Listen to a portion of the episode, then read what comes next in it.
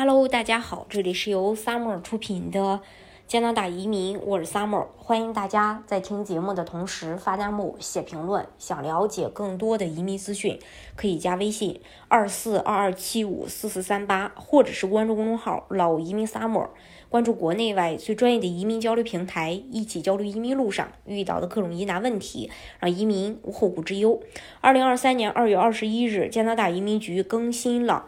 移民申请库存和积压的数据，根据最近的更新啊，在所有移民局的库存中有一百九十四万四千五百份永久居留、临时居留许可和公民身份批准的申请。根据更新啊，库存中百分之四十九点八的申请超过了服务标准，移民局致力于在其服务标准内处理百分之八十的申请。尽管一些复杂的案件可能需要进行全面评估，目前百分之四十七的临时居留申请，包括在国外访问、学习或工作的申请，和百分之四十四的永久居留申请处于积压状态。另外，百分之二十七的公民身份申请也超过了服务标准。好消息是，根据加拿大《环球邮报》公布的移民局内部显示，联邦政府正在考虑采取非常规措施，积极清理移民啊积压案件，包括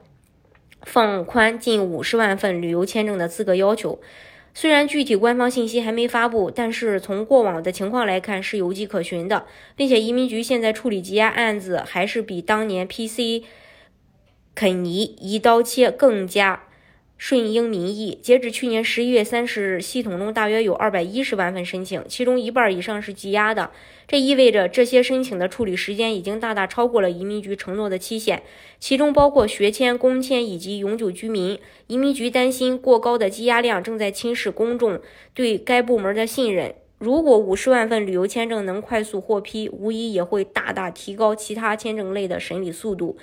据报道，为了减少旅游签证的数量，移民局正在考虑两种方案。第一，该部门将批量处理约十九点五万份申请，其中包括大量需要签证才能访问加拿大的旅客。第二，移民部肖恩·费雷泽将对大约四十五四十五万份申请豁免部分要求，这也将同样适用于其他的临时居民签证。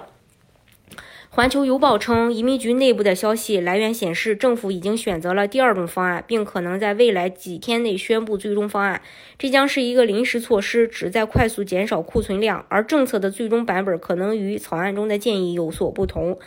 据透露，一旦方案开始执行，根据豁免要求的规定，外国公民将不需要证明他们将在签证到期时离开加拿大，移民官也不会评估游客是否有足够的资金在加拿大逗留。这将大大降低申请通过的难度。移民部长说：“其实加拿大现在处理旅游签证的速度比疫情之前还要快。我们十一月份处理了超过二十六万份旅游签证，而二零一九年大概只有十八万份。但由于疫情期间积压的库存量太大，我们还有很多事情要做。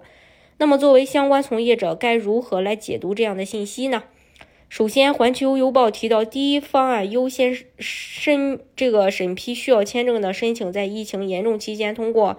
审核相关豁免来达成。而现实中，如何去界定这个紧急情况，以及是否会被滥用，是一个问题。二，那第二个方案说，被移民局倾心的方法是暂时取消、放宽某些资格要求，以达到审批速度。这在实实实操中是切实可行的。其中，对于申请人的经济状况、旅行目的、是否会按时离境、某国纽带关系等，通常的拒绝缘由，就可以通过放宽或者暂时取消部分限制，以提高这个审批获批效率。第三，移民局曾在2020年底对大量持有有效美签、通过加拿大移民官网递交的申请进行了快速 AI 审批通过，即使申请人曾有多次拒签史。四，我们观察到，自去年底到近期，移民局也快速大量审理通过了很多 TRV 申请，可以看作是移民局正在将传闻的落实，呃，落实就将这个传闻在落实。五，所以对于自身条件欠佳、有拒签史等过往通过常规渠道可能会被拒签的申请人，考虑尽快递交，或许可能会被临时扩大放宽的政策囊括其中。大家如果想具体去了解加拿大移民政策的话，可以加微信二四二二七五四四三八，或者是关注公众号“老移民 summer”，关注国内外最专业的移民交流平台，一起交流移民路上遇到的各种疑难问题，让移民无后顾之忧。